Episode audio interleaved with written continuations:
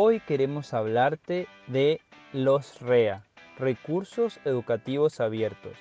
Como docente te va a interesar entender un poco sobre este concepto y cómo aplicarlos a tus clases.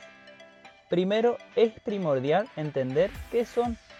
El término recursos educativos abiertos designa a materiales de enseñanza, aprendizaje e investigación en cualquier soporte, digital o de otro tipo, que sean de dominio público o que hayan sido publicados con una licencia abierta que permita el acceso gratuito a esos materiales, así como su uso, adaptación y redistribución por otros sin ninguna restricción o con restricciones limitadas.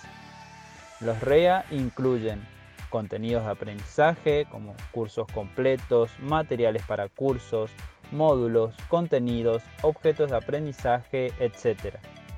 Además, herramientas como software para la creación, entrega, uso y mejora del contenido de aprendizaje abierto, incluyendo búsqueda y organización de contenido, sistemas de gestión, de gestión del aprendizaje, herramientas de desarrollo de contenidos y comunidades de aprendizaje en línea.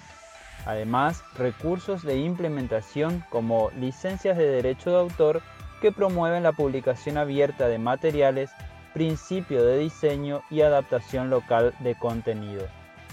El uso de los mismos nos permite aportar información nueva, organizarla, anticiparse, motivar al alumno, todo ello en el apoyo a través de cursos por medio de la interactividad de los formatos digitales son elementos inclusivos para el uso básico de herramientas digitales, como así también estrategias de mejoramiento de los conocimientos de los alumnos sobre los diferentes programas informáticos y sus usos.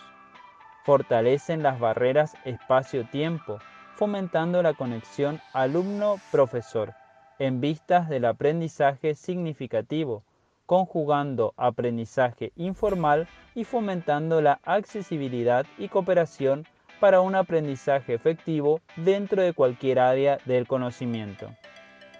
Antes de utilizar los REA como docentes o facilitadores, debemos plantearnos los siguientes interrogantes. ¿Para qué los vamos a integrar a los ambientes formativos? ¿Quién va a utilizar esos REA? ¿Qué condiciones vamos a cuidar para el buen uso pedagógico de ese recurso? ¿Cómo vamos a valorar con una visión crítica si funcionó y ayudó a lograr el objetivo? Para utilizar los REA es necesario preparar una situación didáctica formativa. ¿Qué es lo que queremos lograr? Tener en claro nuestro objetivo. ¿En qué parte de nuestro programa lo queremos insertar? ¿Para qué? ¿Para potenciar una competencia o un aprendizaje? Además, para quién va dirigida esa acción formativa. Para poder seleccionar el tipo de REA que mejor se integre a nuestro ambiente formativo, es bueno preguntarse, ¿en qué momento integrar ese REA? ¿Cuáles son las condiciones y qué se va a hacer con ese REA?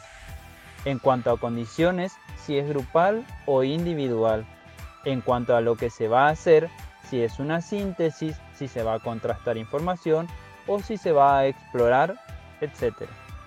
Respondiendo estos interrogantes podremos organizar la actividad con ese REA.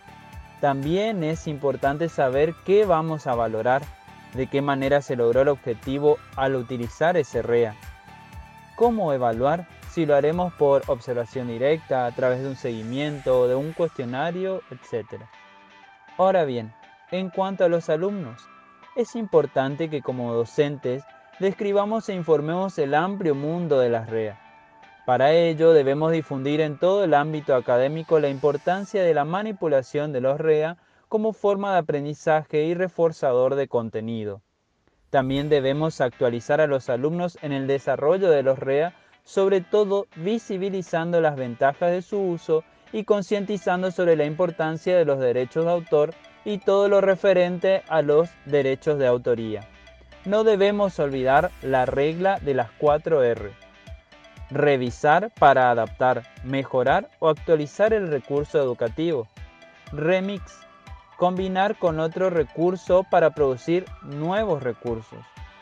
Reutilizar el recurso original o el reeditado en otros contextos y redistribuir, es decir, hacer copias que necesitemos para compartir.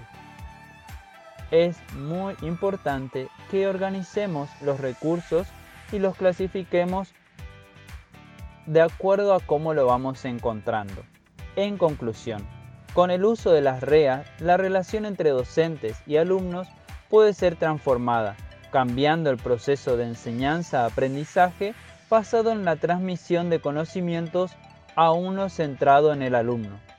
Los REA son considerados estratégicos para trabajar con la democratización del conocimiento y como una herramienta para que la institución, principalmente la de escasos recursos, pueda contar con materiales de alta calidad para sus procesos educativos. Otros elementos estratégicos para potenciar su uso son la motivación, ya que tener claro los beneficios genera mayor participación, el liderazgo, que dirija la implementación, la presencia de agentes de cambio que detonen mejoras educativas y las actitudes de los docentes ante las innovaciones para contrarrestar ciertas creencias negativas.